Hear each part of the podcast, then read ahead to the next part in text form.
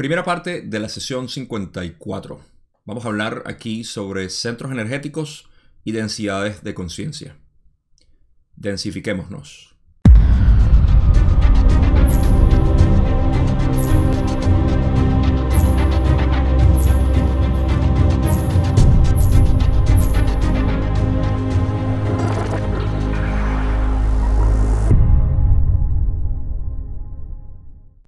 Estamos oficialmente a mitad de camino en el material de Ra, porque la última vez terminamos la sesión 53 y son 106 sesiones, lo que quiere decir que estamos empezando la sesión 54, más allá de la mitad, y estamos en el 51%. Si ese número les parece conocido, déjenmelo en los comentarios a ver qué les parece ese número de 51%. ¿Qué significa? a ver si están prestando atención. Ok. esta sesión como tal es bastante larga, lo cual va a ser cubierta en tres partes. Sin duda, así parece. Eh, vamos a hablar inicialmente, como ya dije, sobre densidades de conciencia, centros energéticos, vehículos físicos ah, o vehículos, cuerpos, también los hemos llamado. Em, y un poco la estructura del universo aquí. Así que si esto es un tema que te interesa, vas a disfrutar bastante con lo que vamos a discutir aquí. Sobre todo si ya vienes de las sesiones anteriores. Estoy seguro que sí. Si no, tienes que ir a verlas para que pueda tener más sentido porque ya estamos entrando en esa parte densa del material donde es necesario tener eh, conceptos. Y si no ha salido ya mi serie o mi proyecto sobre conceptos de la ley del 1. Espero que eso también te ayude porque esa es la intención de esa serie en la que voy a ir explicando de manera bastante sencilla, lo más sencillo posible, de manera que sea práctico eh, lo que son estos conceptos o vocabulario que utilizamos aquí en la ley del 1. Entonces, ah, sin más ni menos, ah, quiero hacer una pequeña acotación. Si ustedes ven el libro 5, una acotación sobre esta sesión, el libro 5 tiene unos comentarios. Eh, ustedes saben que tiene los comentarios de Carla y Jim eh, con respecto a las sesiones y las preguntas excluidas, material personal. Entonces, en la sesión 50 habrán leído unos comentarios que en realidad van con la sesión 54. Esto es una, un poco de trivia para ustedes que estudian el material. Los libros tuvieron un error, o el libro, el libro 5 tuvo un error al poner la sesión, estos comentarios en la sesión 50.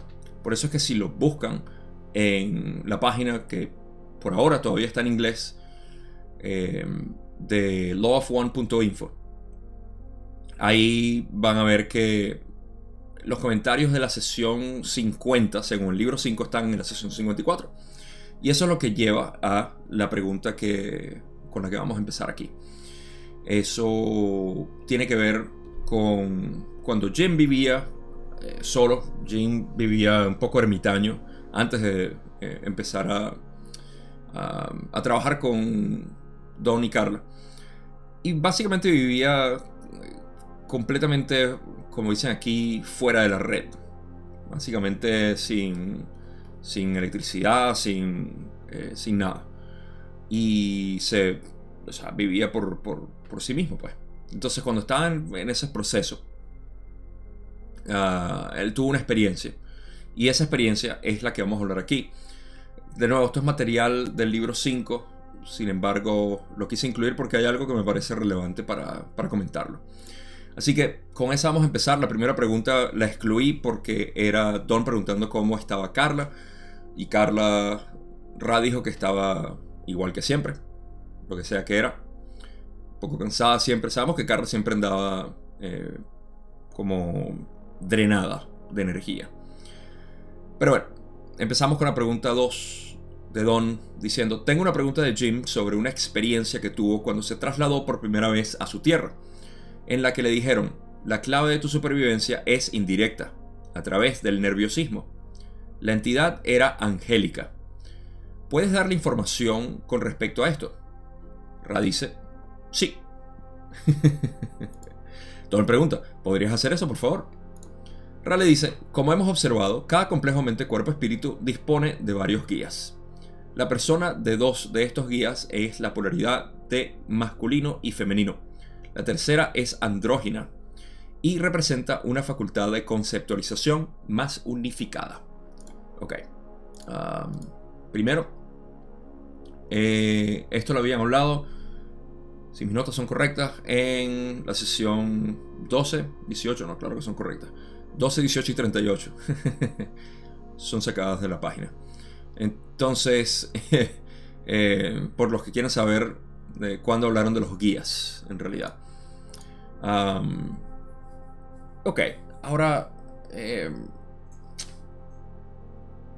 vamos a terminar de leer lo que Ra dijo aquí, porque hay más.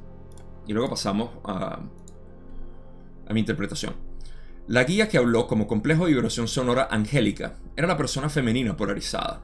El mensaje no se puede explicar completamente debido a la ley de la confusión. Podemos sugerir que, para progresar, habrá un estado de incierta insatisfacción, lo que dará a la entidad el estímulo para seguir buscando. Esta insatisfacción, nerviosismo o angustia, si se quiere, no es útil en sí misma. Por lo tanto, su uso es indirecto.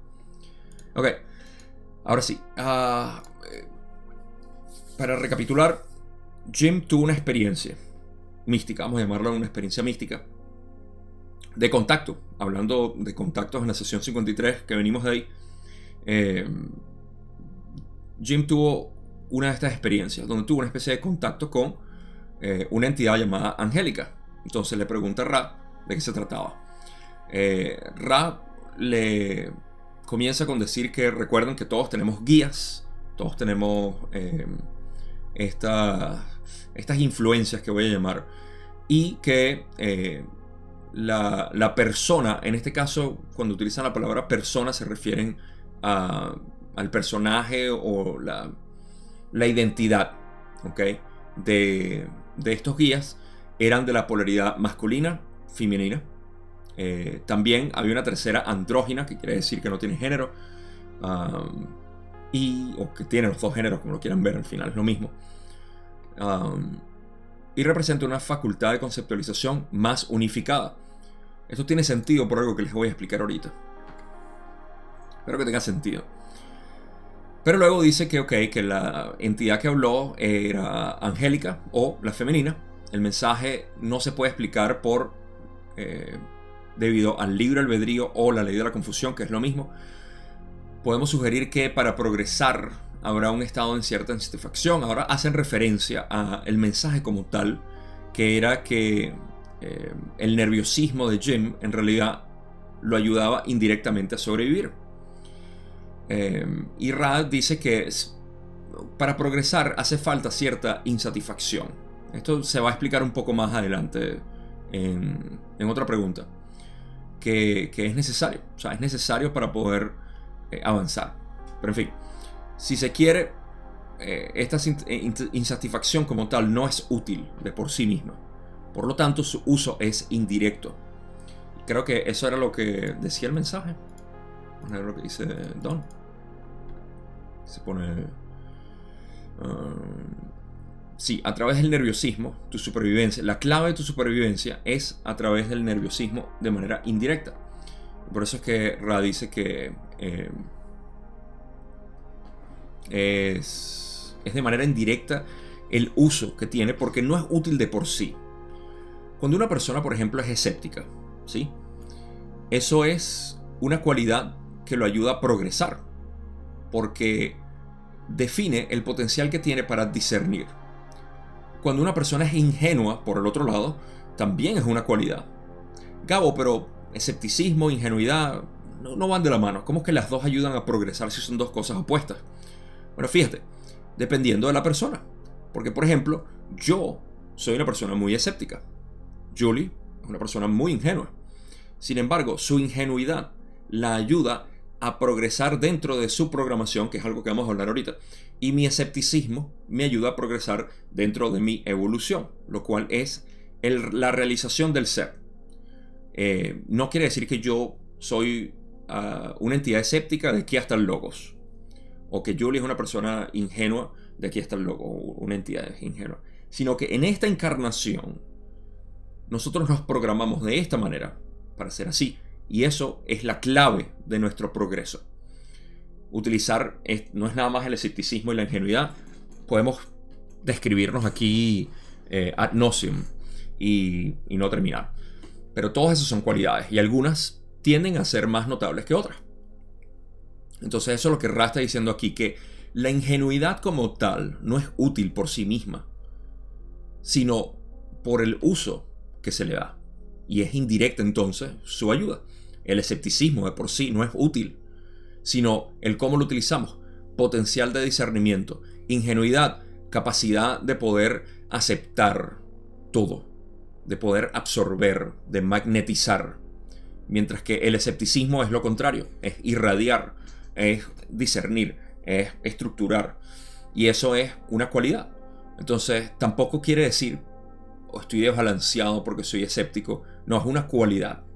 Eh, hay una parte ingenua en mí, como hay una parte escéptica en Julie. Pero se, se, nota más. En el caso de Jim era nerviosismo, un poco de paranoia, lo cual él tenía, eh, incertidumbre, todo eso, ayuda de manera indirecta a su supervivencia. Y hey, ahí lo tenemos, vivito y coleando. Y posiblemente ya lo haya entrevistado para cuando salga este video. Eh, así que tenemos la dicha de tener a Jim con nosotros todavía, gracias a esa, esa cualidad.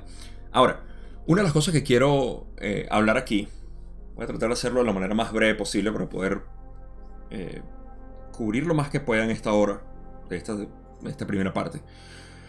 Ah,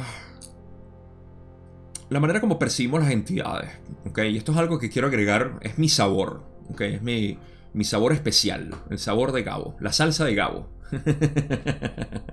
Ah, a veces nos podemos dejar llevar mucho por la idea de entidades. ¿Qué son entidades? ¿Ok? Si podemos utilizar el modelo de la ley del 1 en varias maneras para reafirmar lo que es la percepción no dual o de unidad donde no hay entidades separadas de nosotros, sino que nosotros somos esas entidades.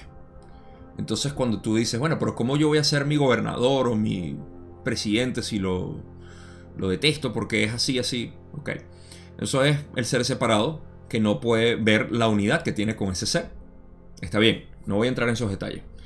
El punto es que incluso en metafísica podemos pensar que, bueno, es que el arcángel Gabriel me está ayudando a hacer la ley del uno aquí. No, es que mi guía, que es mi abuela que murió, me está ayudando a Joseph. Todo eso, de manera romántica y poética, es útil, porque de hecho la creación es poesía, es un poema. Pero visto desde el punto de vista de unidad, no existe tal entidad. Ahora, Gabo, me estás confundiendo, explícame por favor. Ok, te explico. Ah, Ra dice que cada uno de nosotros somos pensamientos. Pensamientos danzantes. Si nosotros somos pensamientos, si Ra dice que cada uno de nosotros, cada mente, cuerpo, espíritu, complejo mente, cuerpo, espíritu, es un pensamiento del creador, del pensamiento original en realidad, entonces nosotros no existimos. Claro que existimos. Como modo experiencial existimos. Por ende, pudiéramos decir que si nosotros somos pensamientos dentro de la mente cósmica, nuestros pensamientos también son entidades. Va lo mismo, porque es un sistema holográfico. Entonces estos pensamientos como tal, que son entidades, y de hecho, apoyándome de nuevo en el modelo de la ley del 1 del material de Ra, cuando dicen formas pensamiento, se refieren a formas creadas de pensamiento. Nosotros estamos a todo momento actuando con estas formas pensamiento. El lenguaje que fluye a través de mí son formas pensamiento. ¿okay? Complejos vibratorios de sonido. Pensamientos, ideas, conceptos. Entonces, eh, todo esto en realidad podríamos llamarlos entidades. Cuando tenemos experiencias de este tipo, y aquí es donde los quiero llevar, donde por ejemplo eh, Jim tiene guías, quiero llevarlo a una visualización en realidad, donde puedan observarlos como pensamientos de ustedes, porque ustedes no son una mente separada, quiero que vean siempre su mente como una mente cósmica, que lo es todo. En esencia, el mejor ejemplo que les puedo dar es que ustedes que me están viendo y escuchando, o que me están escuchando nada más, no importa, están recibiendo información de un pensamiento que a ustedes les gusta definir como Gabo, Gabriel Luco, el chamo de Gaia Despierta. Ah, es un pensamiento informándote a ti misma o a ti mismo. ¿Sí? Esto que fluye en realidad es información natural de tu propia mente cósmica informándote a ti mismo de este, desde este punto de vista hacia ese punto de vista que eres tú. Entonces puedes ver cómo esto funciona de una manera dinámica, en formas de pensamiento, para comunicarse a sí mismo de yo a otro yo. Todo esto es para demistificar la idea de que hay entidades externas volando que nos atacan y que las vemos en las sombras o las vemos en las nubes. Todo eso es nuestra propia mente. Esta creación es tan fantástica que todo lo que nosotros vemos en realidad es un producto de nuestra mente. Y la conciencia está haciendo eso. Entonces, bueno, es una manera bastante abstracta de ponerles todo esto, pero el propósito mío no es simplemente divagar en eh, ideas innecesarias, sino para eh, unificar. Una vez más, la palabra es unificar. Ver el universo lo más posible desde la unidad. Y ustedes siendo el centro del universo. Pocas palabras, ustedes son el centro del universo. Cada uno de nosotros lo somos. Y esa es la belleza de esto. Eh, cada uno de nosotros somos ese centro del universo, observándose a sí mismo a través de la, ilusión material, si lo pueden ver de esa manera. Por ende, todo lo que nos informa a nosotros son nuestros propios pensamientos. Y esto es, esto es una manera de agarrar esa idea cuando te dicen, no, no, eso está en tu imaginación, eso no le pares, eso fue solo un sueño. Eso es, eh, eso es, esa es tu mente que está jugando contigo. Es una manera de agarrar esa manera eh, despreciativa de ponerlo en el contexto de que sí es mi propia mente hablando porque yo soy el universo. Ah, ok, no digo algo más. Y continúo. Ra va a responder a esta pregunta porque Don es el que hace la pregunta diciendo, gracias, me gustaría rastrear la energía que supongo proviene del logos. Voy a hacer una afirmación y dejaré que me corrijas en la afirmación y amplíes mi concepto. Ok, aquí entramos ya en la esencia de este video. Lo que cubrimos ahorita fue material del libro 5. Don va a preguntar. Del logos provienen todas las frecuencias de radiación de la luz. Estas frecuencias de radiación conforman todas las densidades de experiencias que son creadas por ese logos. Estoy asumiendo que el sistema planetario de nuestro Sol, en todas sus densidades, es el total de la experiencia creada por nuestro Sol como logos. ¿Es esto correcto? Rale dice, esto es correcto voy a regresar a esto, pero voy a seguir leyendo aquí lo de Don. Ah, ahora bien, estoy suponiendo, dice Don, que las diferentes frecuencias están separadas, como hemos dicho, en los siete colores.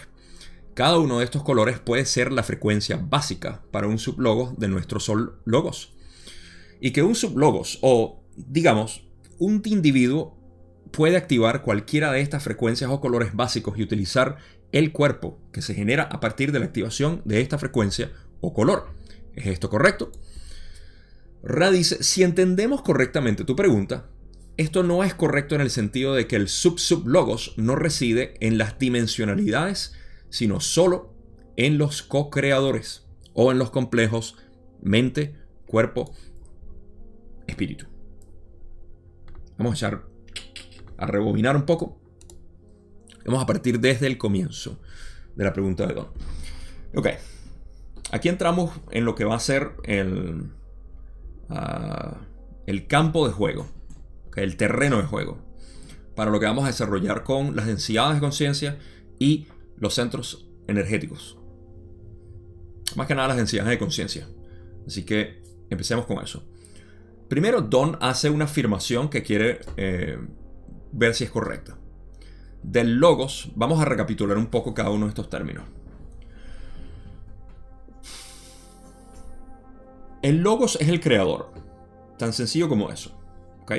Sin embargo, como ya aludí ahorita, esto es un sistema holográfico. Por ende, el logos es dividido en diferentes logos. Vamos por cuestiones de, de simplificar, una vez más, vamos a tomar el gran sol central, que en realidad son, es toda la energía disponible.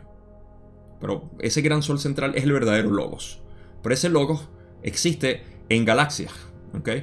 O digamos que el logos como tal físicamente está presente en cada una de las galaxias.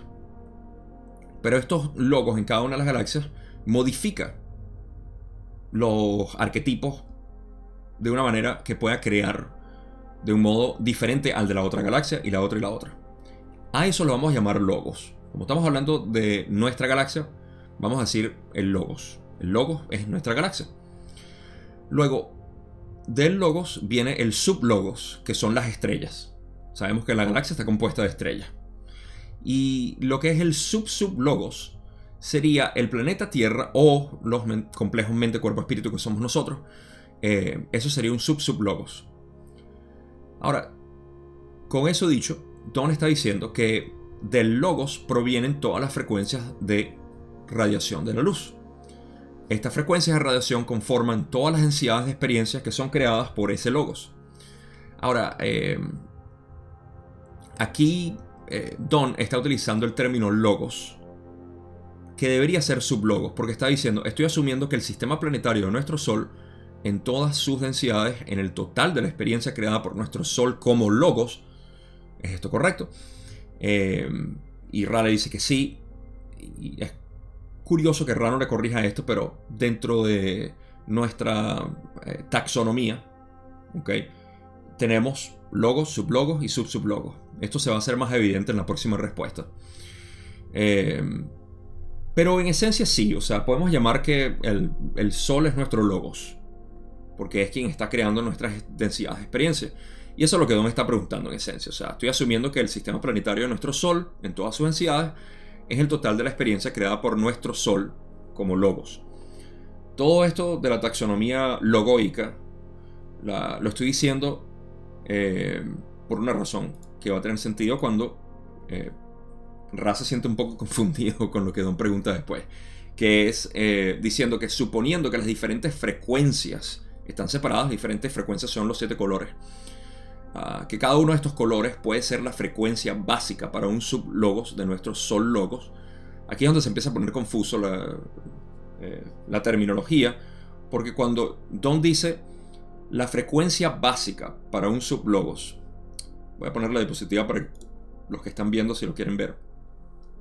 Fíjense, cuando dice eh, cada uno de estos colores, la tercera línea, cada uno de estos colores puede ser la frecuencia básica para un sublogos de nuestro sol logos. Ahí se refiere la frecuencia básica para nosotros, para el complejo mente, cuerpo, espíritu. Y que un sublogos o digamos un individuo, Ahí, se, ahí, está definiendo lo que acabo de decir. Un individuo es un eh, complejo mente, cuerpo, espíritu puede activar cualquiera de estas frecuencias o colores básicos y utilizar el cuerpo que se genera a partir de la activación de esa frecuencia. Entonces, em, la, confusión está en, el uso ah, de ese término de logos. Al decir que sublogos, que debería ser sub-sublogos, de nuestro sol logos, que en realidad debería ser sublogos. Y, eh, y la pregunta que Don en realidad quiere hacer es que si básicamente un complejo mente cuerpo espíritu por residir, ¿no? Estoy suponiendo que las diferentes frecuencias están separadas, como hemos dicho. Cada uno de estos colores puede ser la frecuencia básica para un, para un complejo mente cuerpo espíritu. Entonces, se dan cuenta de que Ra incluso también, incluso Ra estuvo así como que, bueno, si entendemos correctamente tu pregunta, esto no es correcto. En el sentido de que el sub-sub-logos, fíjense que ellos sí utilizan el término correcto no reside en las dimensionalidades, sino solo en los co-creadores o en los complejos mente, cuerpo, espíritu. Ok, para uh, desenmarañar todo esto, aquí en esencia lo que está sucediendo es que Don quiere saber si el... Ah, si el complejo mente, cuerpo, espíritu, en esencia, que reside en siete densidades, puede elegir que la frecuencia básica de uno de esos define en dónde va a estar. Don va a hacer la pregunta mejor ahorita, pero Ra lo que le dice para clarificar cualquier tipo de confusión es que, mira, no es correcto en que nosotros no residimos en dimensionalidades. En pocas palabras, nosotros no es que estamos en tercera densidad, confinados a tercera densidad, desconectados de nosotros cuerpos, como ya hemos hablado. Aquí vamos a hablar de los cuerpos energéticos o los centros energéticos o nuestros cuerpos en las densidades de conciencia, como lo quieran ver. Simplemente nuestra eh, habitabilidad a todo momento en todos los cuerpos de toda la octava. Lo cual es algo que ya creo que a esta altura hemos hablado bastante y ustedes entienden bien. Eh, pero vamos a entrar un poco en detalle porque Don a este tiempo no estaba muy... Eh, no muy convencido, pero no, no estaba muy claro en cómo funcionaba todo este sistema. Entonces, Rale dice que si bien nosotros no recibimos en densidades como tal, recibimos en todas, sí estamos activados en una de ellas. Y eso se va a hacer más eh, notable en, la próxima pregunta. Pero eso es lo que Ra quiere decir en esencia. O sea, no es que tú vives en una densidad desconectada de las otras. ¿okay? Tú eres co-creador y como co-creador tienes disponibilidad a todos tus cuerpos. Siempre. En potencial están. Y el ejemplo que les voy a dar es aquellas entidades que sí residen en dimensionalidades, los cuales son demonios, ángelas, ángelas. Bueno, o sea, hay unas ángelas que pueden ser ángelas. Hay unas ángelas que no son muy ángelas. Por criterio mío. No, mentira. Eh, ah, si hay alguna ángela que esté escuchando, dejen un comentario ahí para ver si es ángela o no. hablando de Angélica, estamos hablando al principio la primera pregunta de Jim, que su guía es Angélica. Todavía la tiene porque Jim todavía está con nosotros. Ok, en fin. Esas entidades angelicales o demónicas que llamamos por decirlo de alguna manera, quiero eh, demistificarlas también. Ya hablamos de que estas entidades no son entidades separadas, son parte de nuestra mente cósmica. Y nosotros estamos aquí discerniendo, básicamente, eh, esa, eh, esas polaridades en las posibles ah, entidades positivas y negativas que existen. Ese es nuestro trabajo, discernir entre ellas y ver la unidad entre todas. En budismo tenemos lo que es la rueda de la vida. Y la parte que me interesa, porque es un objeto de estudio fascinante, de verdad, para contemplar y estudiar. Se los recomiendo. Eh, hablan de seis cualidades mentales, que hablan en realidad como que si fueran reinos, reinos separados que la gente pudiera decir, son dimensiones. Y es correcto decir que son dimensiones en el sentido de que nuestra mente reside en dimensionalidades. Pero una de las dimensiones que habla, no voy a nombrar todas aquí, es la de los Naraka. Lo, perdón, estos no son los Naraka. Eh, los Naraka son otros, bueno, son similares. Eh, pero son en esencia los demónicos. Los Naraka son una especie también de, entidades frustradas, negativas. Pero lo que quiero describir aquí es que hablan de entidades negativas, demónicas y angelicales o eh, divinas. Y estas entidades en realidad no son reales, sino que forman parte de nuestra mente. Y eso es lo que describe, en esencia, esta esta rueda de la vida, de la manera como es presentada en budismo. Sé que se puede desvirtuar de muchas maneras, pero la manera como está diseñado para estudiarlo es así, es nuestra mente. Entonces, eh, esas entidades, llamadas entidades, son influencias que existen en esas, en este caso le llaman reinos o dimensiones, nosotros le podemos decir eso, o sea, eh, subdensidades de conciencia, donde la influencia, y pudiéramos decir, sí, esas influencias, vamos por razones de descripción, vamos a llamarlas entidades, esas entidades, su propósito es influenciarnos. Y por eso es que nosotros en nuestra mente nos dejamos influenciar por pensamientos positivos o negativos. Pero ¿quién los está generando? El ser, la conciencia, el co-creador que eres tú. Entonces, puedes tomar más control sobre tu vida cuando te das cuenta de que no estás siendo atacado. Y aprovecho el momento para decir a aquellas personas que me escriben y me pueden decir a veces, estoy siendo atacado, ¿cómo puedo hacer que... O sea, eres tú quien decide atacarte a ti mismo.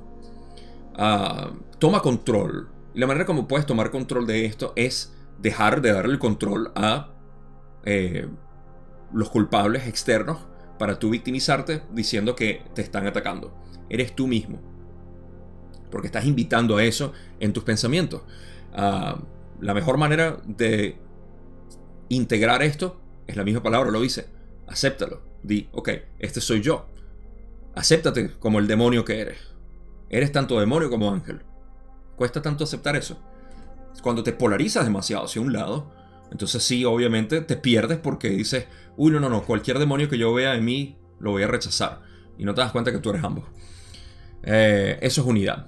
Y de hecho, se mezcla con lo que Ra mencionó, que una de las entidades que ayudaba a, Jim, una de las influencias que tenía, era unificada, más unificada, la andrógina, que no tenía género.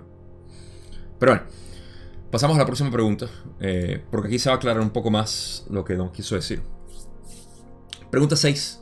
Don dice, lo que quería decir es que un complejo mente-cuerpo-espíritu puede tener entonces un cuerpo activado que es uno de estos siete rayos. ¿Es esto correcto? Y Ra como que aquí dice, ah, sí vale.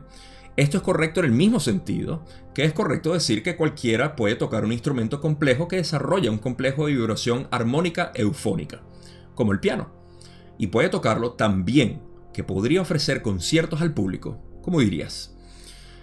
En otras palabras, si bien es cierto que cada vehículo de color verdadero está disponible potencialmente, se necesita habilidad y disciplina para disponer de los vehículos más avanzados o más ligeros. Esto nos, em, nos explica algo bastante hermoso. Em, primero, ahora sí se pone mucho más en contexto lo que Don quiso preguntar. Que si un complejo mente, cuerpo, espíritu puede utilizar. Eh, o sea, puede básicamente, ¿cómo fue que dijo? Si puede encarnar en un cuerpo, puede utilizar puede tener entonces un cuerpo activado, que es uno de estos siete rayos. Ya nosotros sabíamos esto, y aquí yo supongo que Don está expresando alguna confusión que tenía en cuanto a esto, porque esto ya lo hemos hablado en sesiones anteriores, pero por supuesto, ya nosotros hemos estudiado esto y tenemos comprensión, digamos, global. Don estaba apenas recibiendo esto, eh, lo cual va a explicar el por qué va a ser una pregunta en un momento que es un poco como que eh, esencial y parece que Don no lo hubiese entendido, pero de nuevo, Don apenas tenía cuatro meses haciendo este trabajo con Carla y Jim. Al momento de la sesión 54, imagínense. Ah, aparte de que hacían las sesiones constantemente, tenían que estudiar y analizar todo esto. O sea, mucho hacía Don. Pero bueno, en cualquier caso, Don está preguntando que si es posible. Y bueno, Raleigh dice que claro, o sea, tú puedes activar todos los cuerpos que quieras, siempre y cuando, en esencia, eh, sepas utilizarlos. Y el cómo tú los utilizas, te lo voy a describir ahorita de una manera eh, estructurada y fácil de entender. Lo único que necesitas entender eh, es la realidad, la realidad física y un poco la metafísica. Luego pasamos a la parte poética de Ra diciendo que eh, la música. Me encanta cuando utilizan la música como referencia a esto. Y eso que yo no soy músico, pero me fascina la música. y luego la, parte final. La verdad que esto está fantástico. Yo, puedo agarrar este párrafo nada más y hablar por una hora. Ok. Como nosotros, como co-creadores y mente, cuerpo, espíritu, llegamos a ser lo que somos. Recordando que queremos utilizar como base fundamental siempre la unidad, el terreno de juego de unidad. El Logos crea todo el campo, el parque de diversiones que es esta octava de creación. Local. Y al crearla, decide experimentarse a sí mismo. Por si no lo sabías, tú eres el sol, yo soy el sol. Así que cuando te digo, eres el sol, eres un sol, me refiero a eso, eres el sol, en realidad, físicamente, no es algo romántico. Ven como puedo romper el romanticismo a todo el mundo. Ah, eres el sol, literalmente. Ay, qué lindo eres. No, en realidad es porque tú eres una parte del logo, una parte diferenciada de una individualización de conciencia. No te lo digo por romanticismo. Ah, ¿Qué está hablando? Ok, entonces el sol decide experimentarse a sí, a sí mismo y crea estas porciones individualizadas de conciencia que somos nosotros. Lo crea en potencial. Ok, crea los siete, siete densidades y existen diferentes centros energéticos explorables por cada uno de nosotros. Esto se va a hacer más notable en las próximas respuestas. Pero por ahora quiero crear esta, eh, esta imagen. El Sol lo hace a través de energía aleatoria, indiferenciada, que a través de movimientos y patrones, de rotaciones y vibraciones, empieza a coalescer en materia, materia visible, materia eh, ah, de la octava. Esto es lo que llamamos primera densidad. Y esta primera densidad, por razones evolutivas, por el llamado de la infinidad, empieza a crear complejidades de sí misma. Ah, agua, tierra, fuego, aire, se comunican entre sí para crear diferentes patrones. Ahora patrones más complejos que forman los diferentes eh, elementos que conocemos todos los elementos de la tabla periódica. Estos se combinan para crear moléculas. Estas moléculas se combinan para crear moléculas más complejas, orgánicas, que es lo que le llamamos en química. Estas moléculas orgánicas, todo esto se está haciendo como una especie de música que digamos tocan desde la octava para que todo esto se siga acomplejando para poder absorber más información. Eh, y pueden ver que la complejidad, obviamente, de una, de una molécula orgánica es mayor que el elemento del fuego o el agua. Entonces, esta molécula orgánica ahora empieza a formar lo que llamamos segunda densidad, que es vida. Fíjense cómo eh, naturalmente este es el proceso en el que el logos o el sub-sub-logos, pudiera ser el planeta que todos somos, se está formando y está discerniendo su ser está diciendo soy materia. Y después dice soy animales y plantas y vida, como la conocemos en nuestra biología. Eh, y se hace hábil en esos vehículos. Vehículos de materia, vehículos animales y de plantas, primera y segunda densidad. Y eventualmente estos animales, por ser dotados de percepción, de aparatos, de un aparato perceptual, como lo es el cerebro, Ah, tenemos ojos, tenemos nariz, todo esto es común en segunda densidad. Ah, hasta cierto punto las plantas tienen un sistema muy distinto, pero es lo mismo. O sea, es sensación, comunicación, eh, es olfato, en distintas maneras. Pero es básicamente lo mismo. Entonces, eh, encontramos que eh, la Tierra define al ser humano como su vehículo de tercera densidad. ¿Qué hace el vehículo de tercera densidad?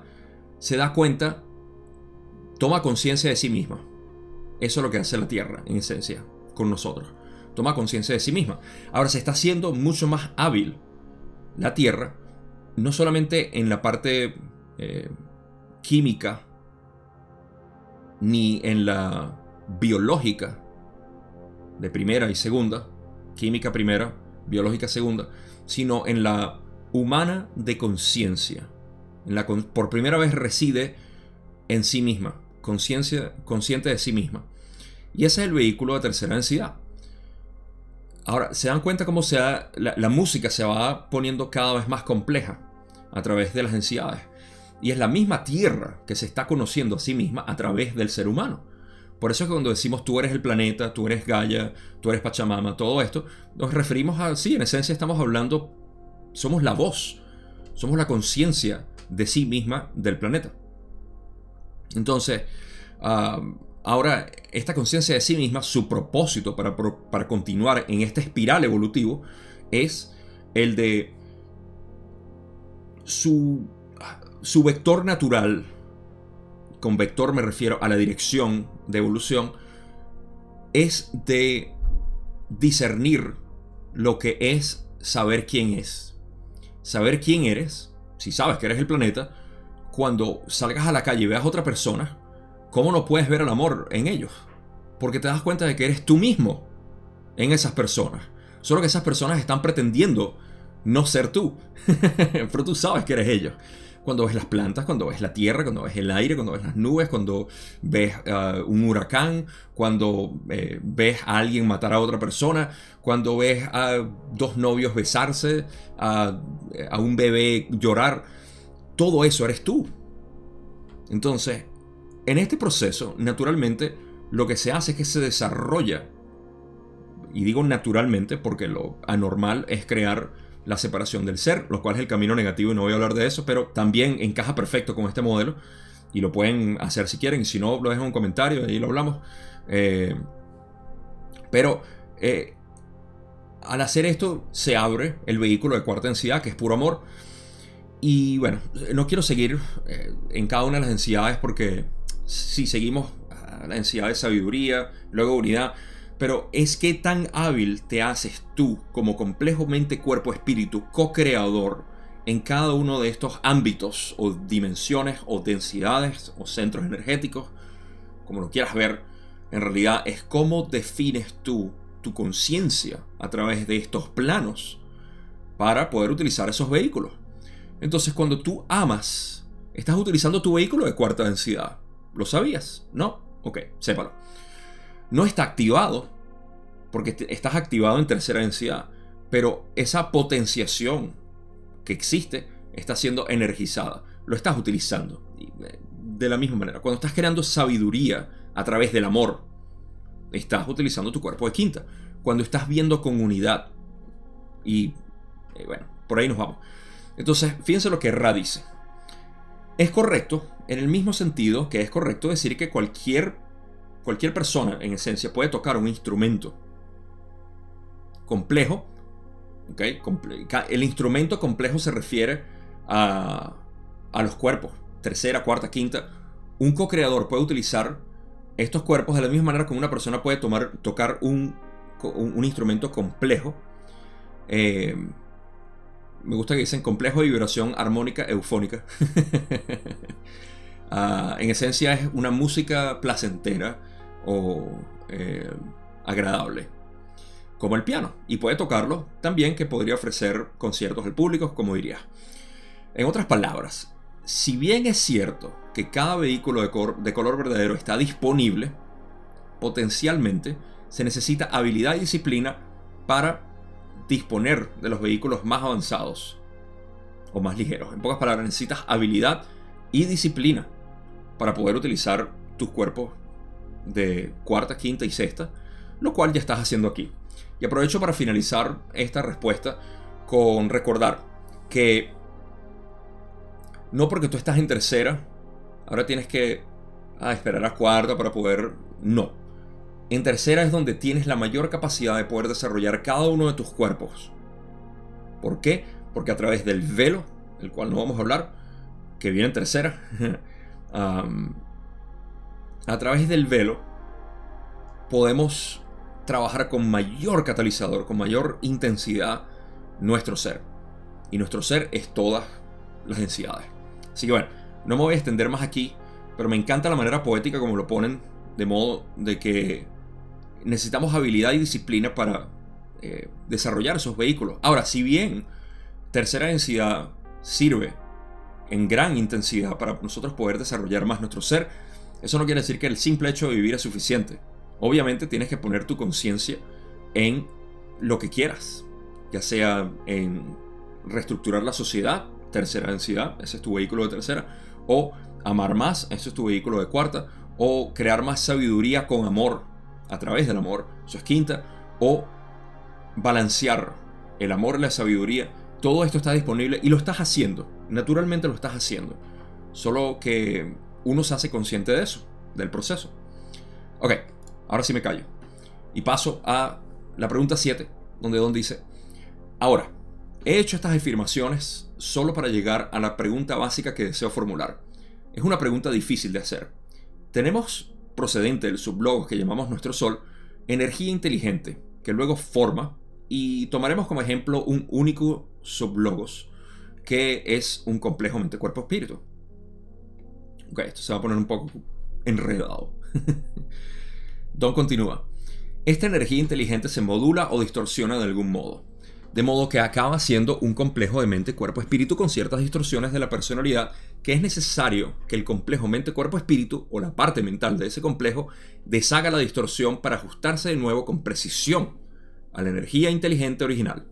En primer lugar, quiero saber si mi afirmación al respecto es correcta. Y en segundo lugar, quiero saber por qué es así. Si hay alguna respuesta distinta a la primera, primera, primera distorsión de la ley del 1 para esto. Ok. Antes de pasar a la respuesta de Ra, vamos a tratar de desenmarañar lo que Don quiso decir aquí. Ok. Don había hecho todas estas afirmaciones para eh, preguntar esto. Es una pregunta difícil, ok. Um, pero empieza con decir que procedente del logos o del, del, sublogos. Me corrijo ahora yo. Don ahora utiliza los términos adecuados al decir sublogos que llamamos nuestro sol. De aquí sale energía inteligente, ¿ok? Que luego forma a lo que es un complejo mente-cuerpo-espíritu. ¿ok? Eso como ya dijimos, eh, eh, lo que estamos hablando de la, del logos o el sublogos, el sol sacando esta energía inteligente aleatoria que el viaje que les acabo de dar sobre las ansiedades forma el complejo mente-cuerpo-espíritu, que ya existe en potencial y para esto necesitamos tener una percepción de lo que es tiempo-espacio, que es como una especie de diagrama por el cual ya nuestro ser está diagramado y no diagramado en el sentido de que, ah, ya todo mi destino está, o sea, ¿cómo es que le dicen? Eh, plan divino. no, está diagramado el, uh, el y como dice, no me quiero adelantar, pero es que Ra dice el, el, poema de tonos que somos nosotros, está diagramado. El cómo nosotros tocamos esa, ese poema tonal. Eh, eh, eh, depende de nosotros. Por eso es que el, el libro albedrío es quien realmente ejecuta la música. Pero bueno, me desvío.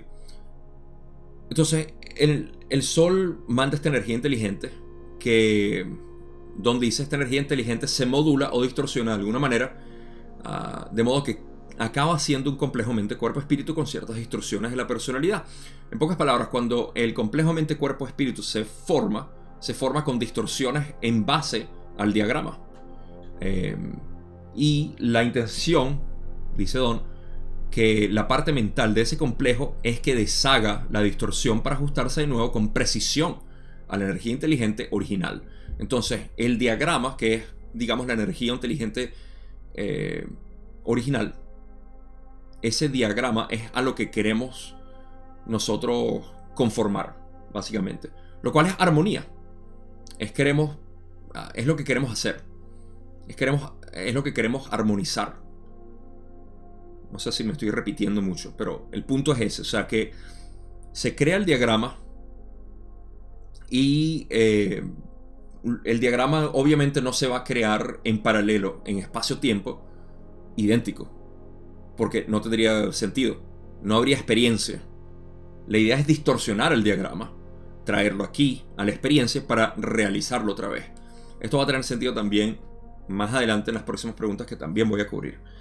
Entonces, Don quiere decir que si esto es correcto, en primer lugar. Básicamente de que nosotros al encarnar aquí estamos distorsionados y la intención es perder distorsión a través de lo que él llama conformar con la energía eh, inteligente original, el diagrama original.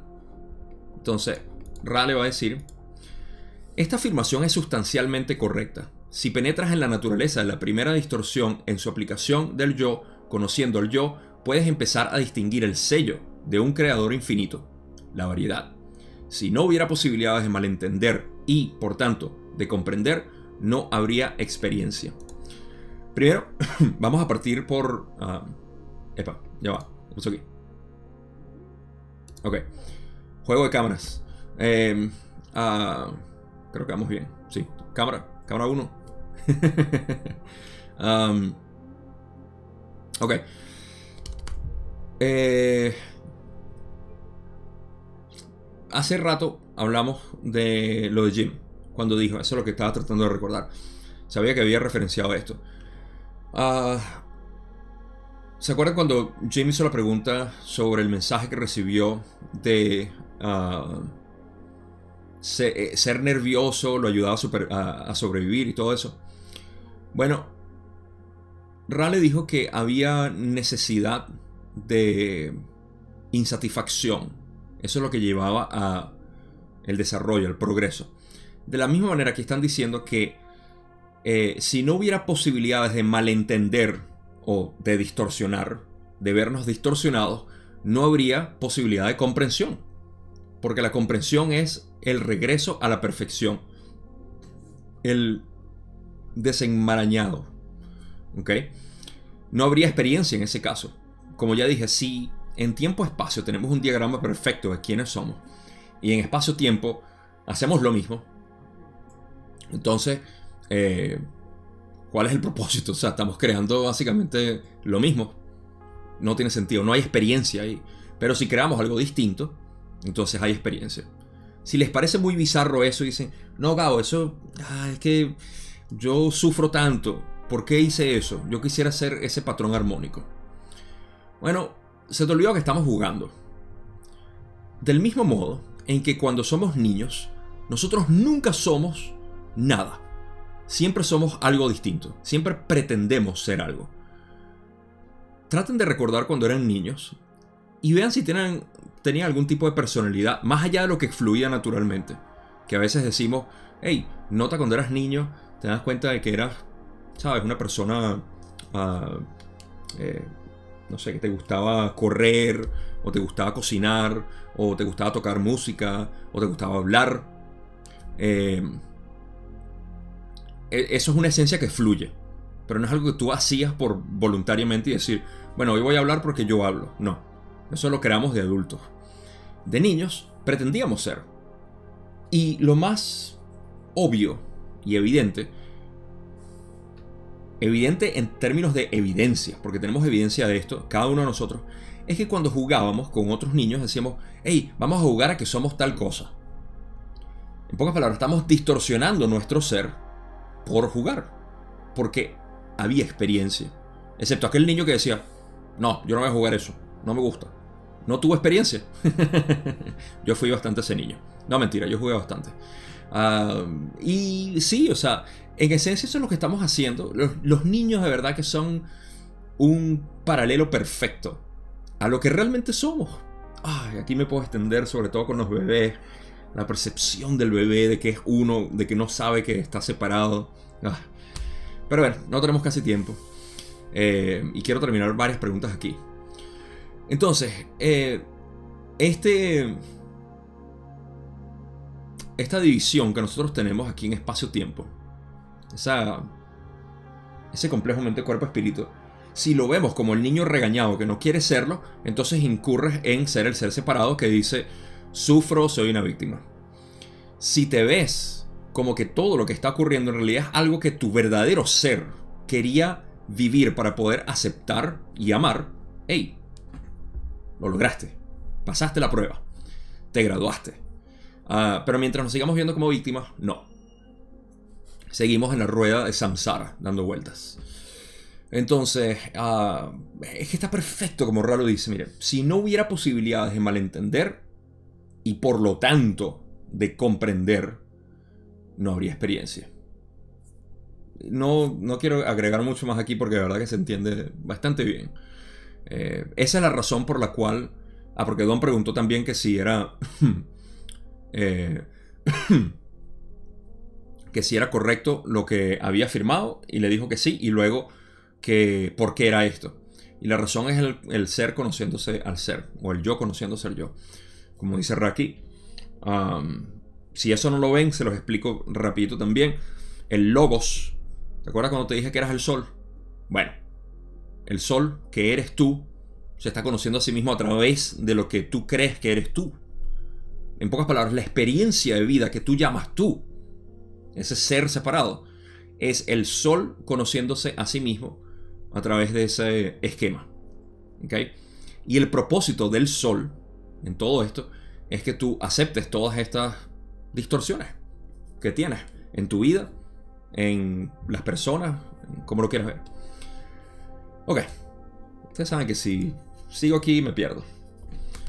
Don en la pregunta 8 se extiende bastante, así que vamos a leer Bien, una vez que el complejo mente-cuerpo-espíritu toma conciencia de este proceso, decide entonces que, para tener las capacidades, las capacidades plenas de la creación y del creador, del que es una pequeña parte y al mismo tiempo todo, para tener las capacidades que acompañan a toda la creación, es necesario reunir su pensamiento o rearmonizar su pensamiento con el pensamiento creativo original en una vibración precisa o frecuencia de vibración. A veces no sé cómo leo todo esto, te lo juro. para hacer esto es necesario disciplinar la personalidad para que se conforme precisamente con el pensamiento original o vibración original. Y esto se divide en siete áreas de disciplina. Para cada, eh, perdón, cada una correspondiente a uno de los colores del espectro. ¿Es esto correcto? Primero vamos a tratar de darle una vuelta a lo que Don dijo. Ah, Ok, una vez que el complejo mente-cuerpo-espíritu toma conciencia de este proceso, entonces eh, decide que para tener las capacidades ah, plenas de la creación y del creador, del cual es parte y al mismo tiempo lo es todo, para tener las capacidades que acompañan a toda la creación, básicamente para ser un ser total, eh, es necesario reunir en su pensamiento o rearmonizar su pensamiento con el pensamiento creativo original o vibración precisa o frecuencia de vibración. Déjenme compactar todo esto con el sol. Cuando dicen, eh, él dice, rearmonizar nuestro pensamiento con el pensamiento creativo original o vibración precisa o frecuencia de vibración, se está refiriendo a, esa, a ese esquema que el sol creó para sí mismo que tú representas. ¿Ok? Entonces esto es lo que Don está diciendo que cuando el ser se da cuenta de que es el creador y desea ser un ser completo, necesita rearmonizarse con el esquema. Y ese es el proceso de tercera, cuarta, quinta y hasta sexta. De hecho, porque todo ese proceso continúa. Eso no es nada más aquí en tercera.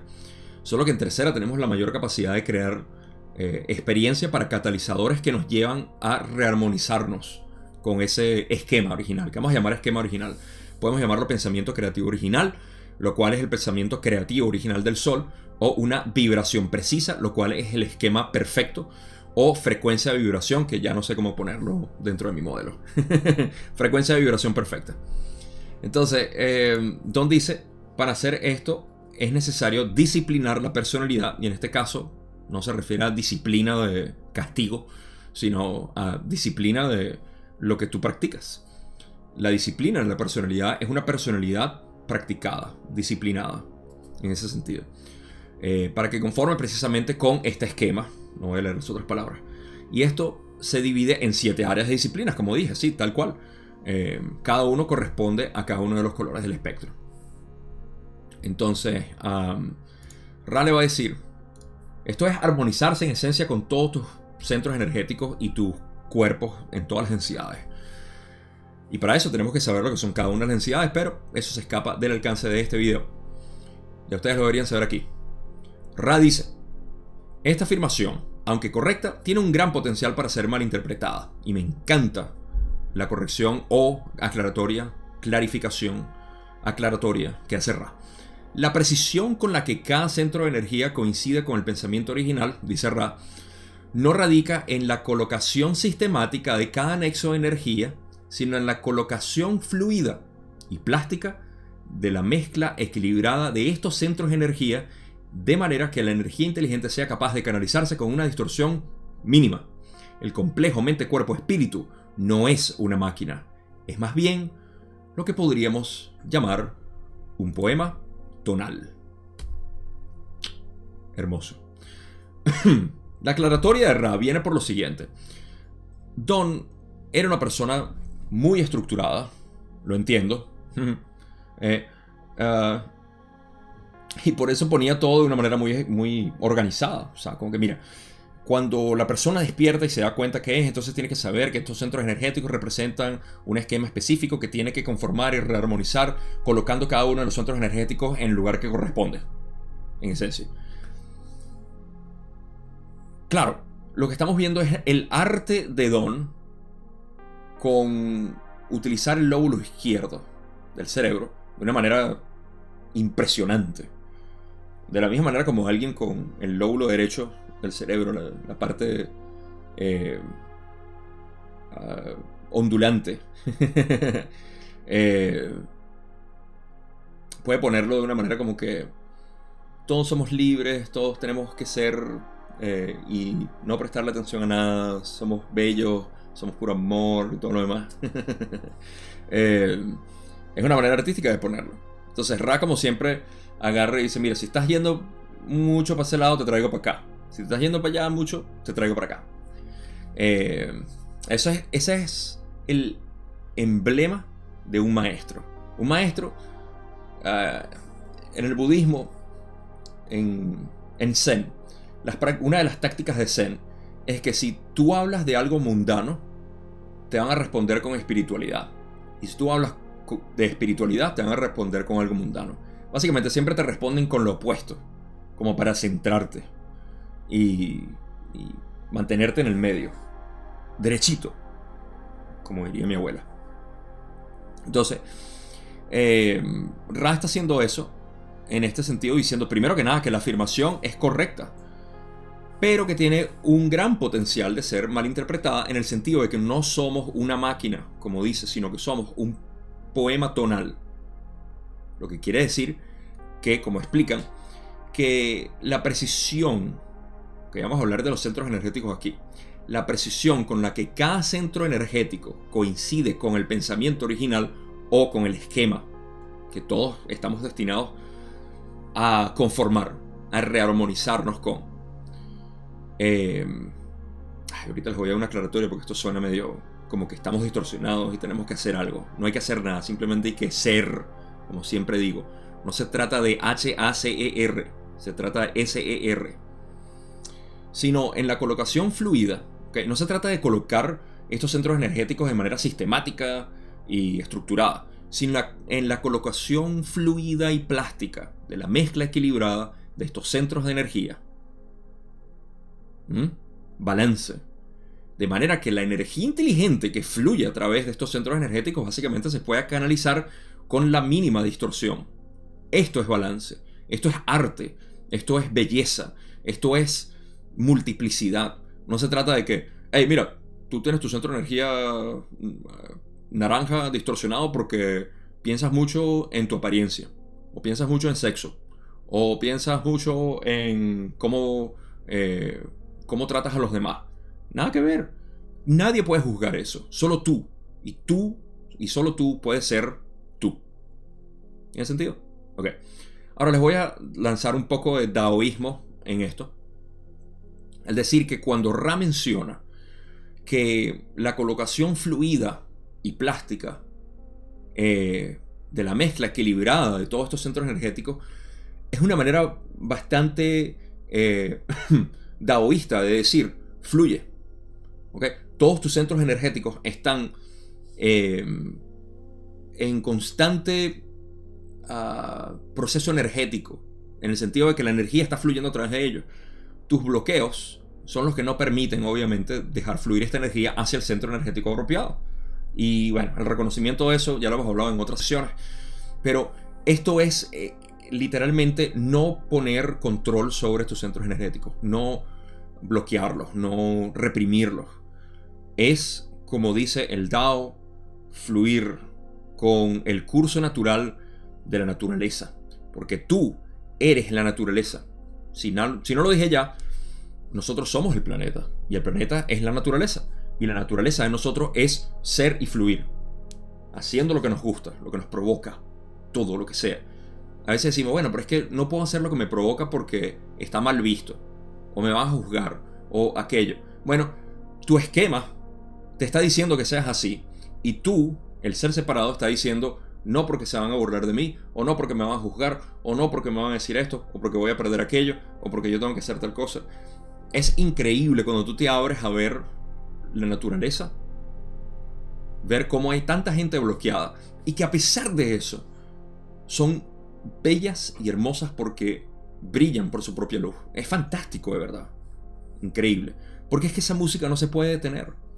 La puedes eh, opacar un poquito puedes encerrar un poquito, pero no, no la puedes apagar. Ok. Espero que eso tenga sentido. Voy a cubrir al menos dos preguntas más. Vamos a ver.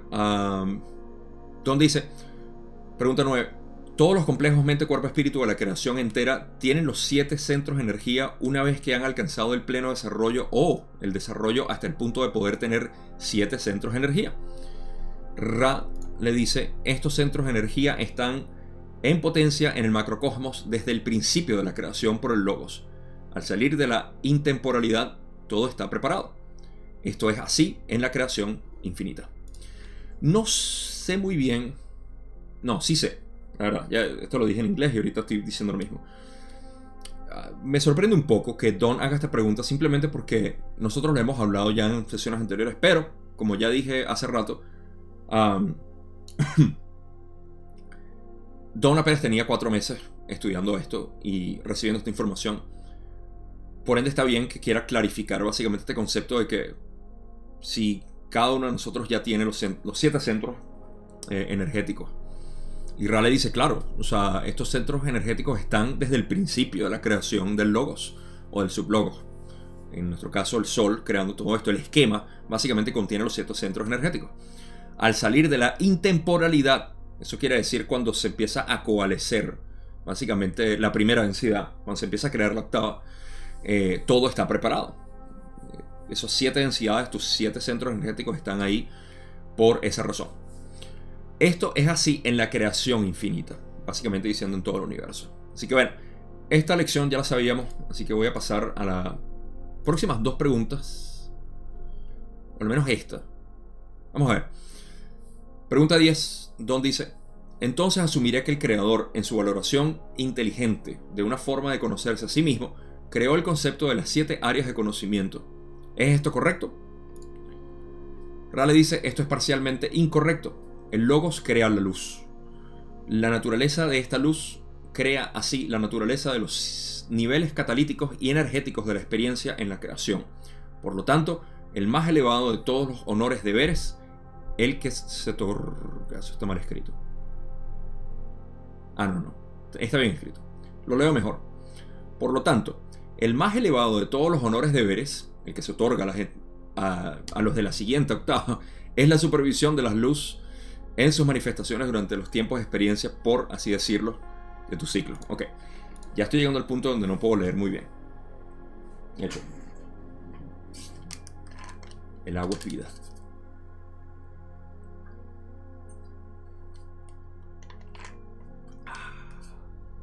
Sé como el agua, fluido. Ah. Primero, ¿qué pregunta Ra? No es Ra, es Don. Ok, ¿qué pregunta Don? Eh, yo la verdad es que no entiendo muy bien el por qué eh, Ra de hecho le dice a Don que es parcialmente incorrecto. Yo asumo que es en el detalle y no tanto en lo que Don dice. Porque fíjense, lo que Don dice para mí es completamente correcto.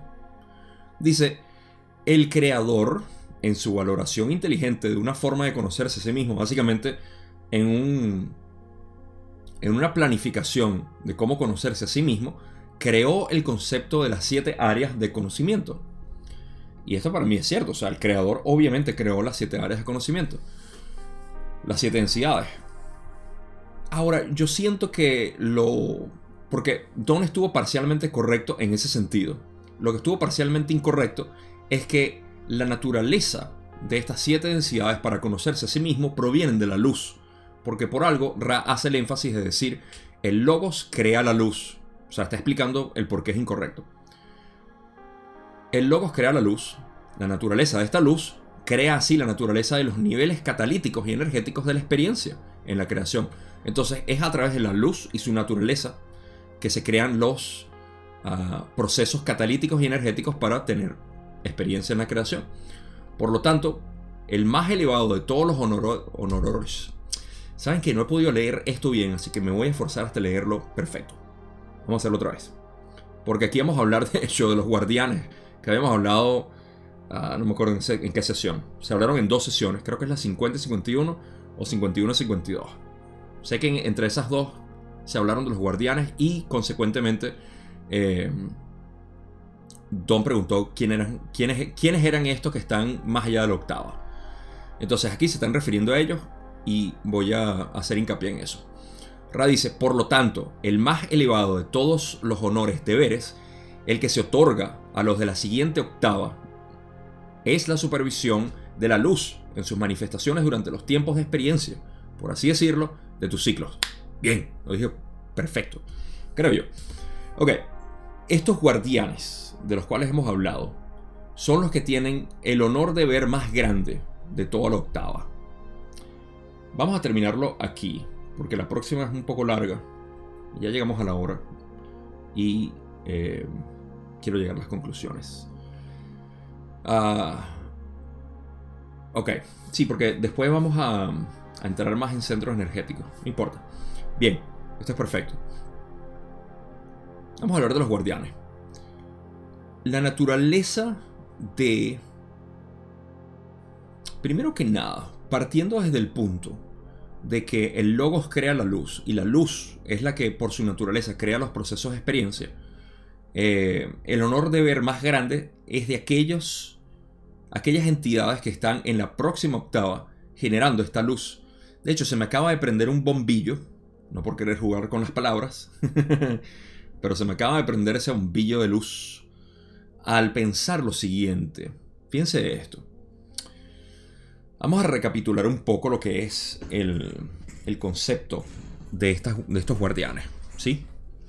Tenemos que los guardianes de la próxima octava son aquellas entidades que en esencia, de hecho podríamos decir el Buda, por querer llamarlo una entidad, el Buda Gautama Siddhartha se graduó de octava y está en esa posición. No está en cuarta, ni quinta, ni sexta, ni séptima. Está en la octava.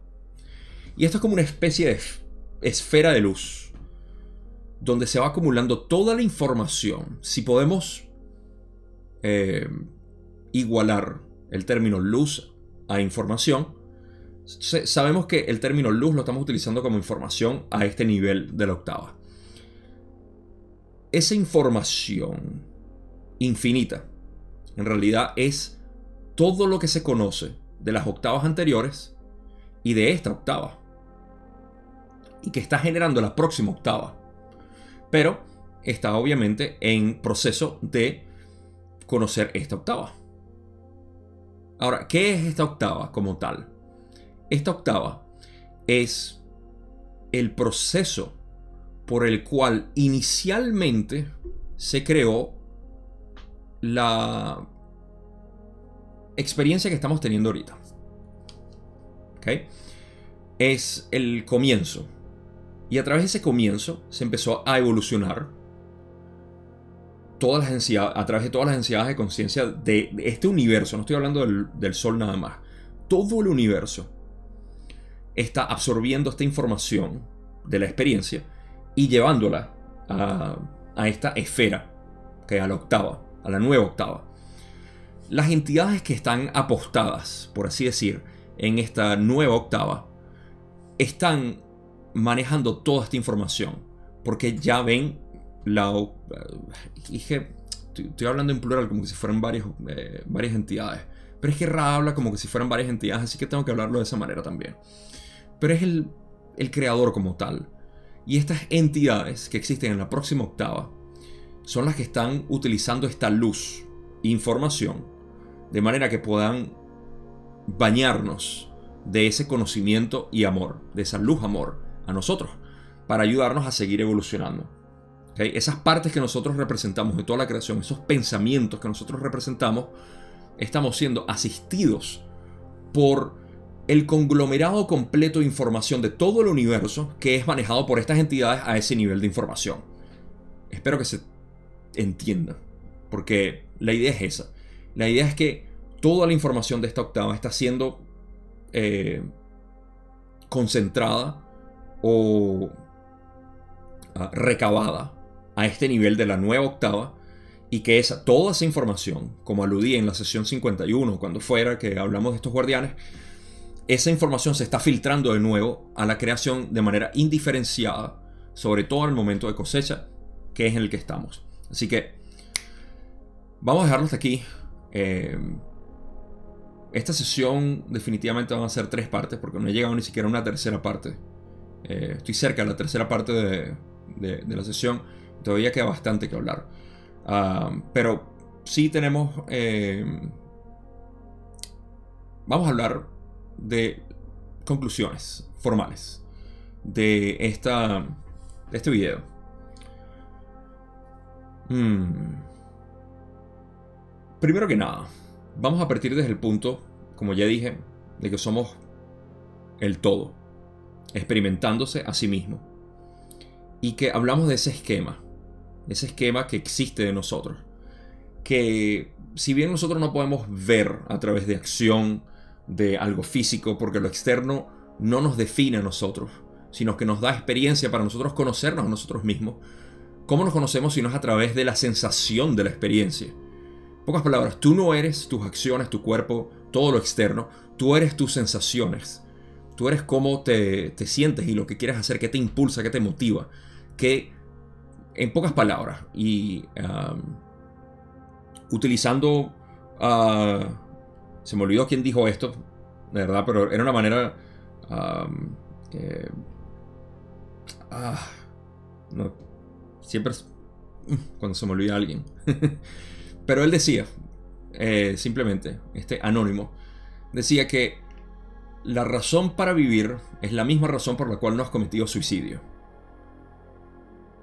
Es una manera fuerte de decir, ¿por qué vives? ¿Por qué estás vivo? Y si dices, me quiero morir, la pregunta es por qué no cometes suicidio. Hay una razón por la cual no lo haces. Hay personas que cometen suicidio y lo hacen. Porque dijeron, no, ¿verdad? No quiero vivir, no vivieron. Y bueno, luego despertaron de la ilusión a darse cuenta de lo que era. Y por eso es que es tan trágico o traumático para el complejamente cuerpo-espíritu que se suicida. Pero si utilizamos esto como un llamado eh, fuerte a decir, hey, ¿por qué vivo? ¿Qué es lo que me motiva? Te vas a dar cuenta de que ese es tu ser, ese es el esquema que se quiere manifestar aquí. Cuando decimos trae tu luz, trae tu belleza, trae tu amor, estamos hablando básicamente de esa esencia que tú no puedes describir. Tú no puedes identificarte con eso porque está fluyendo. Es como que si el río quiera identificarse con el agua que está fluyendo a través de... no, esa agua pertenece al océano. Y el río no es más que una manifestación del océano en fluido. Y eso es lo que tú eres. Tú eres un río del océano pero en realidad eres el océano. Y le debes tu ser al océano que se evapora y se condensa y luego se precipita en el agua que forma tu río. Así que no quiero extenderme mucho porque quiero dejarte nada más que con esa impresión. Simplemente que pienses en eso.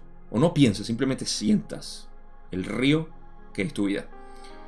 Digamos bastante lejos ah, para lo que me esperaba.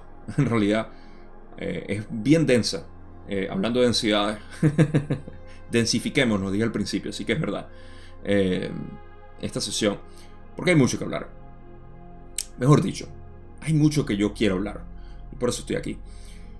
Ese es un buen momento para decirle gracias, gracias, gracias a ustedes por siempre ver estos videos, por disfrutar esto conmigo, porque la verdad que yo disfruto hacer esto.